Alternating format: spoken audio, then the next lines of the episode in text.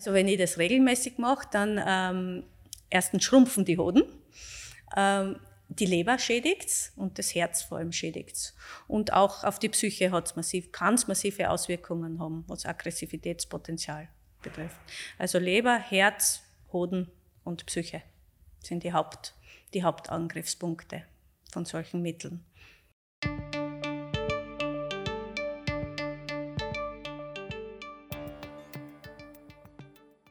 Herzlich willkommen zur Sprechstunde am Uniklinikum. Mein Name ist Simone Pfanni-Bichler, ich bin die Pressesprecherin des Hauses und darf Sie zu einer weiteren Folge unseres Podcasts begrüßen.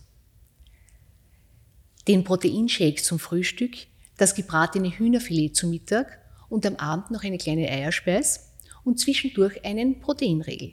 Ob die Jugendlichen ihrem Körper damit tatsächlich etwas Gutes tun oder der Proteinbooster doch mehr Schaden als Nutzen anrichtet, frage ich meine heutigen Gäste, die Sportmedizinerin Dr. Jana Windhaber, grüß Gott. Hallo. Und die Diätologin Lisa Bitter. Herzlich willkommen. Hallo. Frau Dr. Windhaber, ist aus Ihrer Sicht der Fitness-Hype unter Jugendlichen momentan besonders groß oder ist diese Gruppe klassisch seit jeher anfällig, wenn es darum geht, sich einem Mr. Universe Körper anzutrainieren? Ja, als Sportmedizinerin wäre ich glücklich, wenn es so einen Fitness-Hype gäbe.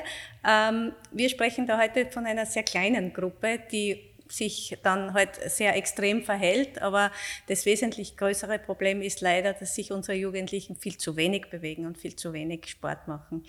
Aber es gibt natürlich welche, die es dann äh, voll motivierend ein bisschen übertreiben. Und man könnte schon sagen, seit Covid, also wo die ja sehr lange ähm, zu Hause eingesperrt waren und sehr viel über soziale Medien sich ausgetauscht haben und wo auch äh, sehr viel Angebot war übers Internet, was jetzt äh, Training zu Hause betrifft, äh, dass da schon tendenziell ein bisschen mehr geworden ist, was das Interesse in diese Richtung betrifft. Also viele der Jugendlichen sind ja der Meinung, äh, dass ich meine Muskeln nur aufbauen kann, wenn ich vorher Proteine nehme.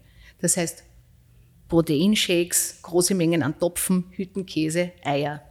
Ist das wirklich notwendig, um dem Training wirklich die Wirkung zu geben, also grundsätzlich hängt es natürlich davon ab, wie hoch der Umfang und die Intensität vom Training ist.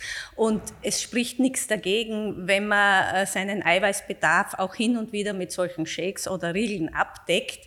Äh, das, was allerdings viel, viel wichtiger ist, dass man das rundherum, die andere gesundheitliche Ernährung, äh, dass man das nicht, dass das nicht in den Hintergrund gerät. Also wenn nur mehr solche Dinge aufgenommen werden, dann kann es kritisch werden, wenn das hin und wieder nach einem Training oder vor dem Training passiert, dann ist es bei einem gesunden Jugendlichen eigentlich als unbedenklich einzustufen. Äh, Frau Bitte, wie hoch ist der Eiweißbedarf von Jugendlichen grundsätzlich? Von Jugendlichen, also ohne Sporternährung, sind wir bei 0,9 Gramm pro Kilogramm Körpergewicht. Aber das variiert natürlich je nach Ansprüchen, je nach Art von ähm, Sportart und Altersgruppe und, und, und. Also das kann man gar nicht so pauschal sagen. Äh, und wie hoch ist der Eiweißbedarf von denen, die wirklich diesen Kraftsport betreiben? Von der Sporternährung ähm, befinden wir uns so zwischen 1,2 bis maximal 2 Gramm pro Kilogramm Körpergewicht. Da gibt es ganz viele verschiedene Arten, das zu berechnen. Ähm, und beim Kraftsport sagt man normal, also beim Erwachsenen, ähm, da gibt es ja meistens nur Studien bei Erwachsenen, 1,6 Gramm pro Kilogramm Körpergewicht. Und das ist sehr gut bewiesen, dass darüber hinaus kein positiver Effekt mehr da ist. Das heißt, bei 1,6 Gramm pro Kilogramm Körpergewicht ist quasi schon das Maximum der positiven Effekte ausgereizt, sage ich jetzt einmal pauschal. Kann ich ein Beispiel nehmen? Was ist die Obergrenze an Eiweiß, das ich meinem Körper zuführen darf? Das kann man individuell sagen. Ähm, das kommt auf die Gewichtsklasse an. Aber wenn man jetzt zum Beispiel ein Beispiel von jemandem, der 50 Kilogramm wiegt, nimmt, dann ähm, sind zwei ähm, Nahrungssupplemente in Form von einem Riegel und ähm, einem Shake absolut ähm, machbar, zusätzlich zu einer normalen Ernährung. Ähm, es kommt natürlich darauf an, ob Fleisch verzehrt wird und wie viel, weil ein Proteinshake hat zum Beispiel zwischen 15 und 20 Gramm Eiweiß ähm, und 6er Chicken McNuggets von einer Fastfood-Kette hätten 25. Oder ein Schnitzel, das ist ja eine große Portionsmenge an Fleisch, bei der sich keiner wirklich Sorgen macht von uns, ein ganz normales Kinderessen. Und so ähm, decken ganz viele kleine Kinder ihren Proteinbedarf schon mit einer Mahlzeit sehr, sehr schnell. Also ähm, vor so Zusatznahrungen wie Shakes und Proteinriegel muss man, wenn sie mit Ziel und Maß eingesetzt werden, gar nicht so große Angst haben. Aber das heißt, dass ein Schnitzel viel mehr Eiweiß hat als ein Proteinriegel? Kommt natürlich aufs Schnitzel drauf an. Das ist wieder eine sehr politi politische Aussage. Ich glaube, es ist typisch ähm, Diätologin. Ähm, aber Sechser Nuggets hätten mehr Proteine, natürlich auch sind sie frittiert und wir haben, es ist jetzt keine Empfehlung, genau. Oder nehmen wir ein anderes Beispiel. Ähm, eine Topfencreme. Das heißt, ja, ja, aber das heißt, ich brauche vor einem Proteinriegel keine Angst haben, Nein. weil im Schnitzel oder in den, in den Nuggets sie ist mehr Eiweiß drinnen. Genau. Und da kommt es auch drauf an, was für Proteinriegel. Es gibt schon welche beim, bei irgendwelchen Supermärkten zu kaufen, die haben 8 Gramm pro Riegel, da steht Proteinriegel. Oben, das ist für mich kein Proteinriegel. Es okay. gibt welche, die haben 25 Gramm als Maxi also Maximalmenge drinnen. Da gibt es große Unterschiede. Also Frau Dr. Windhaber, was mache ich jetzt, wenn ich zu viel Eiweiß oder wenn das Kind zu viel Eiweiß zu sich nimmt? Welche, welche Auswirkungen hat das für den Körper? Also wenn das kurzfristig passiert und das Kind gesund ist, also äh, das ist natürlich die Voraussetzung, ein gesundes Kind, dann passiert gar nicht viel. Das äh, verstoffwechselt es, das entgiftet es und das scheidet es dann wieder aus. Also da hätte ich jetzt gesundheitlich keine Bedenken. Äh, allerdings oft weiß man nicht, ob das Kind wirklich ganz gesund ist, weil es gibt Kinder, die haben nur eine Niere, dann muss die doppelt arbeiten. Und wenn dann noch andere Dinge dazukommen, nämlich ein Krafttraining, das möglicherweise dann auch noch irgendwie falsch absolviert wird, wo große große Mengen an Muskulatur zugrunde gehen. Also gibt es den CK-Wert, den wir dann messen, also wenn der sehr stark steigt. Wenn dann noch dazu kommt, dass man, weil, man, weil einem einfach alles weh tut nach einem Krafttraining, noch Schmerzmittel nimmt, also wenn sich das dann summiert, dann kann es auf lange Sicht schon zu einer Nierenschädigung kommen, was wir auch leider schon gesehen haben in der Sportambulanz. Aber grundsätzlich für gesunde Kinder ist, ist die Gefahr nahezu vernachlässigbar um nochmal zu Ihnen zurückzukommen, wie decke ich den Eiweißbedarf jetzt als Sportler durch eine normale Ernährung gut ab? Das Wichtigste ist bei einer gesunden Ernährung im Sportbereich, dass man alle Nährstoffe bei jeder Mahlzeit dabei hat. Das heißt, dieser Eiweißshake, der oft direkt nach dem Trainieren getrunken wird, ähm, den empfehlen wir gar nicht so. Also viel wichtiger ist zum Beispiel beim Frühstück, wenn man einen Porridge isst, also Haferschleim, ein Joghurt dazu. Ähm, oder zum Beispiel zum Mittag schaut man, dass ähm, Fleisch, Fisch, Tofu, ein Milchprodukt, Käse dabei ist. Also der insgesamte ähm, die insgesamte Zufuhr am Tag ist viel wichtiger als jetzt zum Beispiel zu einer bestimmten Zeit. Und das, wenn man sich ausgewogen ernährt, da kommt man da eigentlich schnell hin, sage ich jetzt einmal. Gibt es eine besonders gesunde Eiweißquelle? Es gibt besonders günstige Eiweißquellen, würde ich sagen, aber das richtet sich natürlich auch individuell. Was der eine verträgt, verträgt der andere nicht. Aber Milchprodukte sind sehr, sehr günstig, weil das Milcheiweiß besonders gut ist, hat auch alle essentielle Aminosäuren. Ähm, Tofu ist eine tolle Alternative und je nachdem, was man vertragt oder ähm, welchen Sport man auch treibt, ist es wichtig, dass man wenig Beschwerden dann hat ähm, im Magen. Also wenn zum Beispiel Halloumi ist ein toller Käse, hat viel Eiweiß drinnen. Wenn ich dann einfach schwimmen gehe, dann glaube ich, ist das eher kontraproduktiv. Also das richtet sich individuell, aber ich würde sagen, von allem etwas. Ähm, welche sind möglicherweise schädliche Quellen und warum sind die schädlich? Schädliche Quellen, alles mit Maß und Ziel ist ähm, okay. Und ich, ich sage immer, ähm, weil mein, mein zweites Fach sind auch Essstörungen, ähm, wäre es kein Lebens, also wäre es schädlich, dann wäre es Kein Lebensmittel, ja. Und alles, was man im Übermaß isst, ähm, ist nicht gut für die Gesundheit. Aber Natürlich ist es so, dass Fleischkonsum im Übermaß ähm, für die eigene Gesundheit und auch äh, für den Klimaschutz sehr, sehr schlecht ist. Und da gibt es sehr viele Studien. Und ähm, meine persönliche Erfahrung ist, dass wenn Fleisch gegessen wird, aus ähm, Gründen wegen Sport oder Kraftsport, dann meistens viel zu viel. Also das Mittelmaß da ist sehr selten der Fall. Entweder wird kaum oder gar kein Fleisch gegessen oder fast täglich und das ist gesundheitlich auf gar keinen Fall zu empfehlen. Äh, Frau Dr. Windhaber, wie viel Training im Fitnesscenter tut Jugendlichen gut und wann soll ich ins Fitnesscenter gehen und wann soll ich es einfach lassen?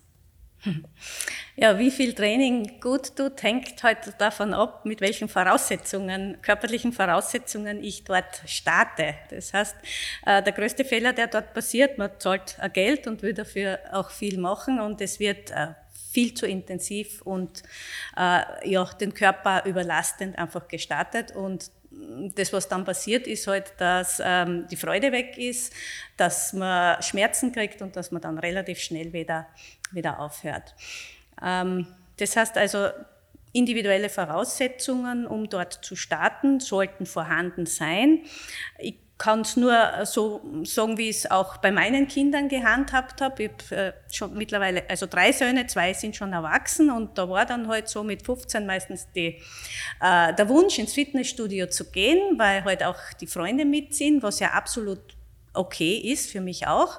Aber wir haben, äh, oder ich habe Kriterien eingeführt, ähm, dass sie halt Grundvoraussetzungen mitbringen. Das waren bei uns zu Hause eben äh, 20 wunderschöne Liegestütz, 20 Sit-ups, mindestens ähm, 10 Klimmzüge, wirklich schöne, und ein Unterarmstütz, der zumindest eineinhalb Minuten, so gegen zwei Minuten wirklich sauber gehalten werden kann, äh, weil damit war ich mir sicher, dass von der Rumpfstabilität her das so ist, dass sie dann ein äh, Training an Gewichten wirklich auch äh, ohne körperliche Schäden oder Schäden am Bewegungsapparat ähm, durchführen können. Und solange sie das, äh, das, diese Grundvoraussetzungen nicht kennen haben, war für mich kein Grund, da ins Fitnessstudio zu gehen, weil diese Dinge, die ich jetzt aufgezählt habe, kann man auch zu Hause trainieren. Und erst wenn man, wenn das zu wenig Trainingsreiz ist, weil man schon so gut ist, dann braucht man Zusatzgewichte, damit die Muskeln weiter wachsen. Und dann war es für mich eine Indikation zu sagen, okay, jetzt kannst gehen, weil jetzt kannst du dich daheim nicht mehr weiterentwickeln. Wenn du noch größere Muskeln willst, dann ist das jetzt für mich ein Grund, dass, dass du dich einschreiben kannst. Ja, und das hat ganz gut funktioniert. Äh, wie sieht der optimale Trainingsplan für Jugendliche aus? Also Trainingsplan, ähm, grundsätzlich muss man mal sagen, es gibt Empfehlungen ähm, vom Fonds Gesundes Österreich, was äh, gesundheitswirksame körperliche Aktivität bei Kindern und Jugendlichen, was das beinhalten soll. Und das ist eine Stunde Bewegung am Tag. Und diese eine Stunde, ich habe es eingangs schon gesagt, bringt der Großteil unserer Kinder in Österreich nicht zusammen. Gibt es eine, eine riesige Studie aus Niederösterreich hat es da gegeben, wo das genau angeschaut worden ist. Also die Ergebnisse waren erschreckend. Also diese eine Stunde pro Tag wäre gesundheitswirksam empfohlen und diese eine Stunde soll halt in einem Ausdauertrainingswirksamen Bereich sein, also Laufen, äh, Ballspiele und äh, dreimal in der Woche sollten auch ähm, Inhalte dabei sein, die eben die Muskeln kräftigen. Da wäre zum Beispiel das Fitnessstudio, aber genauso gut wäre Baumkraxeln, also etwas, was eben die Muskulatur beansprucht. Bei kleinen Kindern ist es Raufen mit Altersgenossen. Das ist, das ist alles Krafttraining und wird muskulär wirksam. Also wenn man es zusammenfasst, eine Stunde täglich Bewegung und dreimal, zwei bis dreimal in der Woche ähm, etwas für die Muskelkräftigung, also Fitnessstudio von mir aus. Kann aber, wie gesagt, auch zu Hause und im Garten und im Wald oder wo auch immer absolviert sein. Also es muss nicht unbedingt das Fitnessstudio sein. Muss die eine Stunde Bewegung in einem Stück sein? Na, das kann man absolut splitten. Also es kann in der Schule ein bisschen was tun und am Nachmittag ein bisschen was tun. Diese eine Stunde ist aber wirklich die Minimalanforderung. Also wenn es zwei Stunden sind, sind wir alle glücklich. Aber diese eine Stunde am Tag ähm, sollte man schauen, dass ein Kind sich bewegt. Und das kann durchaus in mehreren Einheiten passieren. Das muss nicht durchgängig sein. Aber das fürs Jugend, für Jugendliche doch sehr cool ist, ins Fitnessstudio zu gehen. Mhm. Äh, wenn ich jetzt wirklich den Wunsch äußere, Ab wann lasse ich ein Kind ins Fitnesscenter? Soll jetzt mein 13-jähriger Sohn, der den Wunsch äußert, soll ich sagen, gehst einfach, kein Problem, oder ist das definitiv zu früh? Das hängt davon ab, was ich mir erwarte vom Fitnessstudio. Also in, in der Regel äh, gehen hauptsächlich sind es ja Burschen dorthin, weil sie größere Muskeln wollen. Und dafür brauche ich etwas, das nennt sich Testosteron. Also das Hormon Testosteron, erst wenn das ausgeschüttet wird in der Pubertät, dann kommt es zum relevanten Muskelanwachs. Das heißt, vor der Pubertät macht es jetzt, wenn ich diese Zielsetzung habe, keinen Sinn. Aber für ganz, ganz viele Sportarten beginnen wir schon mit mit sechs, mit acht Jahren mit Krafttraining, aber da sind andere Zielsetzungen da. Also da will die Koordination zwischen den Muskelfasern verbessern, einfach um mehr Kraft zu haben, um mehr Stabilität zu haben. Aber wie gesagt, das Ziel einer, wir nennen das Muskelhypertrophie, also Aufblasen der Muskeln, bringt es erst, wenn die Pubertät eingesetzt hat und wenn das Hormon Testosteron vorhanden ist. Äh, Frau Bitter, ähm, ab welchem Alter ist es überhaupt sinnvoll, Proteine als Riegel oder in Shakes dem Körper zuzuführen? Oder ist es überhaupt sinnvoll? Das würde ich gar nicht altersabhängig machen, nämlich eher, was sonst gegessen wird und was auch das Ziel ist. Ähm, bei äh, vielen ähm, AthletInnen, die sich vegan oder vegetarisch ernähren, ähm, da tun sich manche schwer, ihr Proteinziel ähm, zu erreichen und da kann das schon sehr hilfreich sein. Genau, also da muss man immer schauen, wie schaut die allgemeine Ernährung ähm, aus, kann man das über eine gesunde Ernährung decken und dann kann man darüber hinaus solche äh, Zusätze empfehlen. Und da ist besonders wichtig aber auch, dass es in Österreich gekauft wird. Das finde ich auch, das beobachte ich vor allem bei ähm, jungen Burschen bei uns auf der Kinderklinik, dass viel im Internet bestellt wird und das ähm, hat dann auch nicht diese Prüfungen. Das heißt, es sollte schon in Österreich am besten in der Apotheke oder in einem Fachbereich gekauft wer werden. Das, das würde ich auch noch empfehlen. Genau.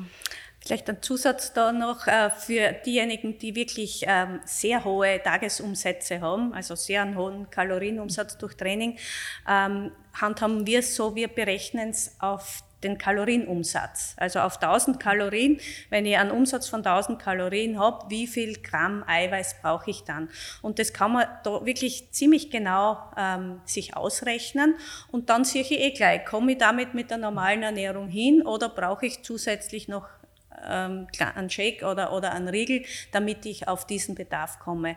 Also die Berechnung auf Körpergewicht äh, vor allem für den Leistungssport oder für die, die wirklich viel machen, ist, ist da gar nicht so zielführend, wie wenn man das auf den Tageskalorienumsatz sich ausrechnet, wie viel da wirklich benötigt wird.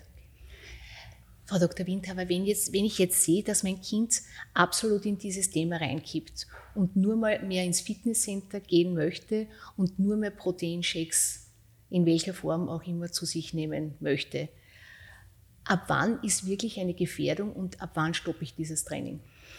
Naja, Gefährdung ist dann, wenn offensichtlich Zeichen einer Überlastung da sind. Das heißt, äh, wenn ständig über Schmerzen geklagt wird, wenn äh, sich das Kind ständig verletzt, also Kleinigkeiten, aber doch immer wieder da und dort äh, stürzt, wenn die Infekte sich häufen, oder wenn äh, statt der gewünschten Gewichtszunahme, das ist das, was man im Fitnessstudio will, wenn es zu einer Gewichtsabnahme kommt. Und dann, ähm, dann sollten die Alarmglocken ordentlich schrillen.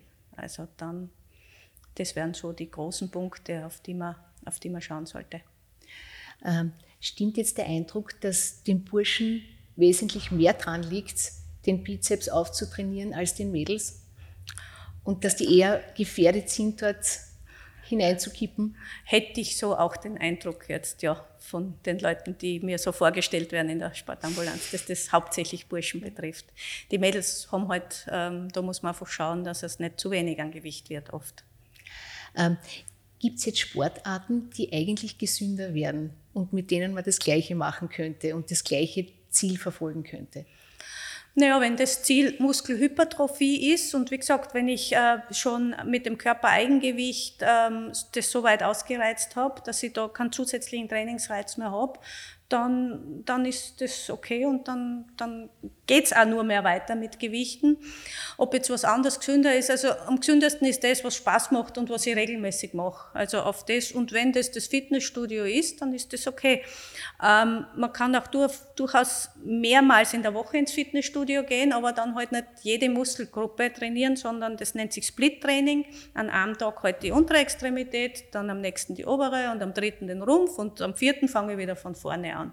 Also so könnte man, wenn es um Sozialkontakte im Fitnessstudio geht, äh, das durchaus mehrfach die Woche machen, aber halt nicht, äh, nicht an jedem Tag alle Muskelgruppen. Da finde ich Aufklärung am, am wichtigsten.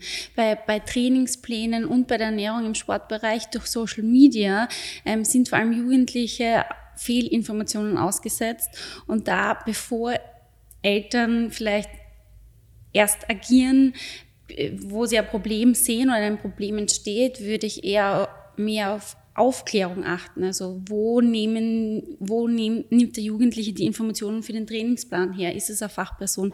Und auch für die Ernährung, da gibt's von ähm, gemeinsam gesund genießen, das ist eine Zusammenarbeit von der ÖXE, Österreichischen Gesellschaft für Sporternährung und vom ähm, FH Joanneum und vom Steirischen Gesundheitsfonds und der MIT-Uni Graz gibt es tolle Unterlagen, die kann man einfach ausdrucken im Internet, im Internet und im Internet auch und die dann auch mitgeben. Also das finde ich am, am wichtigsten auch, dass das bevor das überhaupt notwendig ist, dass da die Aufklärung ist und nicht die Informationen über Ernährung, über Trainingsplan von einem ähm, Influencer, einer Influencerin entnommen wird. Also das sehe ich auch als Hauptproblematik. Ah, das, das heißt, Sie empfehlen eindeutig, dass ich mir Trainingspläne zusammenstellen lassen soll, bevor ich wild drauf lostrainiere oder mir das aus dem Internet rausnehme.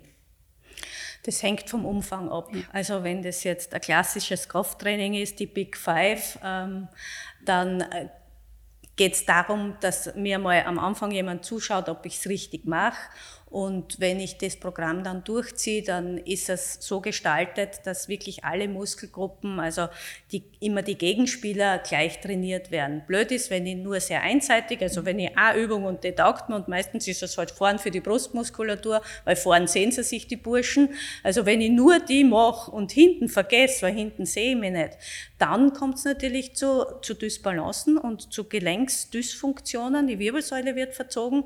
Also sowas soll nicht passieren. Aber ähm, wenn das jetzt im Rahmen von Hobby, Freizeitsport ist, dann sind, sind Trainingspläne ein bisschen überzogen. Also Grundprinzipien, die man beachten soll. Da geht es vor allem um die richtige Bewegungsausführung und äh, die Häufigkeit. Wenn man das zweimal in der Woche macht, dann kann nichts Großartiges passieren. Aber wenn das sehr einseitig wird, und das ist halt dann die Frage, wie kommt man drauf als Eltern? Man muss halt ein bisschen die Kinder dann zwischendurch anschauen und, und nachfragen halt. Das, ja, das ist das Wichtigste, dass man da ein bisschen dabei bleibt und das beobachtet, was so passiert. Und natürlich, ja, das, im Fitnessstudio kommen sie natürlich nicht nur mit Geräten in Kontakt, sondern auch mit anderen Substanzen, die möglicherweise verunreinigt sind, also wo nicht nur Protein drinnen ist, sondern auch andere Dinge, die das halt ähm, besonders gut wirksam machen. Anabolika und das ist eine Riesengefahr. Okay. Also das ist, das ist wirklich die Gefahr. Und das hast du, glaube ich, du schon angesprochen, nicht irgendwo bestellen, mhm. ähm, sondern die, die Sachen, die man kauft, wirklich genau nachschauen, wo sie herkommen. Es gibt auch äh, im Internet gibt's die Kölner Liste zum Beispiel, wo man wo gewisse Substanzen geprüft werden und wo man dann nachschauen kann, okay, das ist eine geprüfte Substanz, die ist sicher rein, da ist nichts dabei, wo, wo Anabolika im Spiel sind und das dann kaufen.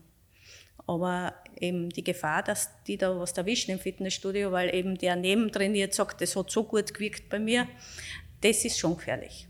Sehr gefährlich. Was geschieht dann, wenn ich diese Anabolika zu mir nehme? Ja, also wenn ich das regelmäßig mache, dann ähm, erstens schrumpfen die Hoden. Ähm, die Leber schädigt und das Herz vor allem schädigt. Und auch auf die Psyche massiv, kann es massive Auswirkungen haben, was Aggressivitätspotenzial betrifft. Also Leber, Herz, Hoden und Psyche sind die, Haupt, die Hauptangriffspunkte von solchen Mitteln. Äh, Frau Bitter, welche Nährstoffe brauche ich für einen Muskelaufbau? Neben dem Protein, was wir jetzt schon besprochen haben, das natürlich wichtig ist. Da ist es sehr wichtig, dass alle essentiellen Aminosäuren drin sind und für Kinder vor allem auch ähm, Milchprodukte wegen dem Kalziumgehalt. Kalzium ist zum Beispiel auch was sehr, sehr Wichtiges. Ähm, bedarf es vor allem einen Überschuss an Kalorien. Und das heißt, der Körper kann wirklich erst Muskeln aufbauen, wenn er genügend Nährstoffe hat. Das heißt, wenn ich nur auf Low-Carb-Produkte zurückgreife und Protein das Wichtigste ist, dann ist prinzipiell zu wenig da, dass der Körper überhaupt einen Muskel aufbauen kann. Dann auch Vitamine sind wichtig. Gemüse und Obst klingt zwar langweilig, aber das ist gerade wichtig für die Regeneration im Körper, damit der Körper dann auch einwandfrei funktioniert und auch Muskeln aufbauen kann. Und auch gesunde Fette sollen eingebaut werden. Also von allem etwas. Und das sind viele kleine Mahlzeiten am besten am Tag. Und dann ähm, gibt man dem Körper auch alle Bausteine, dass wirklich eine, ein Aufbau von Muskelmasse möglich ist. Und da sind Kohlenhydrate auch sehr, sehr ausschlaggebend und Proteine sind eigentlich nur ein kleiner Prozentsatz von unserer Ernährung. Weil Sie sagen, ein kleiner Prozentsatz von welchen, wovon, wie viel macht das Protein aus? Wie viel Prozent ist das? Für einen normalen 10 Prozent vom Tagesenergieumsatz über Eiweiße, ja. für einen Ausdauersportler sind es 12 und für einen Kraftsportler sind es 20 Prozent. Das heißt, 80 Prozent vom Gesamtenergieumsatz wird durch andere Stoffe, nämlich durch Fette und durch Kohlenhydrate, hauptsächlich durch Kohlenhydrate mhm. ähm, zugenommen. Und was passiert, wenn ich die Kohlenhydrate jetzt weglasse, weil ich mir einbilde, ich muss nur Muskeln aufbauen mit den Proteinen? Dann kommt es zu einem Energiedefizit und äh, der Körper kann sich nicht mehr regenerieren und er wird diese Energie, die nicht zur Verfügung stellt, vom körpereigenen Eiweiß, nämlich aus meiner Muskulatur holen. Und den Effekt, den ich habe, ich werde nicht Muskeln aufbauen, sondern die Muskeln werden mir weggefressen, weil einfach für das Leben auch Energie zur Verfügung gestellt werden kann. Und das mache ich über die Kohlenhydrate. Weil äh, Eiweiße sind ganz, ganz schlechte Energiegeber, weil ich einfach, um die zu entgiften, schon so viel Energie in der Leber brauche, dass man weniger überbleibt. Also ohne, also eine leistungssportorientierte Ernährung ohne Kohlenhydrate ist das Dümmste, was man machen kann. Und wie lange haltet das der Körper aus jetzt ohne Kohlenhydrate? Wie lange wie lang mache ich das, bis man die Muskeln weg, wegfrisst? Naja, der Hungerstoffwechsel, wo dann äh, auf Ketonkörper, die sind aus dem Fettstoffwechsel kommen die, also äh, das dauert in etwa 48 Stunden, bis der Körper dann umgestellt hat. Dann lernt auch das Gehirn, das Gehirn verwendet normalerweise nur Zucker zum Arbeiten, also nur Glucose. Aber wenn ich eben länger im Hungerstoffwechsel bin, also im Energiedefizit, ähm, dann kommen die Ketonkörper aus dem Fettstoffwechsel und das Gehirn stellt sich dann auch schön langsam um und nimmt diese minderwertigeren ähm, ähm, Substanzen aber kann natürlich nie die Leistung bringen, die es mit Glucose bringen kann. Also auch intellektuell oder wenn es darum geht, im Fußball irgendeine Taktik umzusetzen, ist unmöglich. Oder wenn ich am Schluss noch einen Sprint hinlegen soll, ist nicht möglich mit dieser Form von Energie. Also da brauche ich meine Kohlenhydrate und die muss ich halt zuführen. Sonst ähm, kann es der Körper zwar bilden, aber aus dem Eiweiß, aus der Muskulatur. Und das ist das, was ich auf keinen Fall will. Wann beginnen die Muskeln zu wachsen? Durchs Training oder warum wachsen Muskeln? Ja, grundsätzlich ist es so, das Training ist ein Reiz, ähm, dass der Körper, den der Körper bekommt, wo er äh, sieht, okay, ähm, ich muss jetzt Leistung bringen und wenn das nächste Mal der Reiz kommt, dann will ich darauf so reagieren, dass es mich nicht so belastet. Das ist einmal die, die Grundlage vom Training. Das, was ich beim Training mache, ich ermüde meinen Körper und ich zerstöre zum Teil Strukturen, die nicht mehr so leistungsfähig sind. Und das das eigentliche, der Trainingseffekt, der zeigt sich dann in der Phase der Regeneration. Also die Muskeln wachsen und dann tun sie nicht im Fitnessstudio, sondern danach. Und deswegen, und das ist einer der Hauptfehler, ist es ganz, ganz wichtig, dass ich nicht jeden Tag ins Fitnessstudio gehe und meine Muskeln, die, immer die gleichen Muskeln jeden Tag zerstöre, sondern dass ich meinen Muskelgruppen wirklich so 48 Stunden in etwa Zeit gebe zum Regenerieren, wo sie dann auch die Zeit haben zum Wachsen. Dann habe ich den besten Trainingseffekt.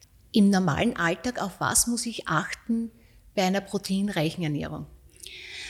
Um den Proteinbedarf gut zu decken, ist es ähm, einmal eine gute Idee, auch in den Tag zu starten mit viel Protein oder ausreichend Protein. Und in Österreich ist das übliche Semmel mit Buttermarmelade hat einfach gar keine Proteine drinnen. Und da gibt es mehrere Möglichkeiten. Wie zum Beispiel, ich bin ein großer Fan davon, aufs Brot auch zum Beispiel Topfen oder Ricotta zu geben und dann die Marmelade ist köstlich, wenn man das zum Beispiel mag, oder ein kleines Joghurt dazu, ein Glas Buttermilch dazu trinken. Da sind Milchprodukte vor allem sehr, sehr gut. Wenn ich eher ähm, was Salziges möchte, also was Bekanntes. Ähm, Käse ist ein, ein toller Eiweißlieferant natürlich auch oder irgendwelche Ersatzprodukte. Da sollte man vor allem darauf achten, dass sie aus Sojabohnen oder Erbsen sind, weil sie sehr, sehr gute Aminosäuren haben. Also zum Beispiel ein Brot mit Aufstrichen und Tofu wäre zum Beispiel ein Beispiel. Es gibt natürlich auch Ersatzprodukte, die aus ganz was anderem bestehen, da einfach hinten drauf schauen, wie viel Eiweiß ist da drinnen. Ähm, das ist eine tolle Idee. Auch ein gutes Beispiel Sojajoghurt, eine tolle Proteinquelle. Kokosjoghurt hat wieder kein Protein. Das heißt, da kann man beim Frühstück einmal schauen, ist da überhaupt genug Protein drinnen? So starte ich mal in den Tag. Und übliche Mittagessen oder Abendessen in Österreich sind meistens sehr voll von Proteinen, aber natürlich kann man da auch genauer drauf schauen, was für, ähm, bei Fastfood zum Beispiel gibt es große Unterschiede. Ähm, Kebab zum Beispiel, Falafel oder Kebab mit Schafskäse, das wäre jetzt zum Beispiel ein Gericht, das ich den Jugendlichen gerne empfehle, weil da habe ich ähm, sie kaufen sich so und so, das heißt, ich muss ja was finden, was sie, was sie sich kaufen sollen.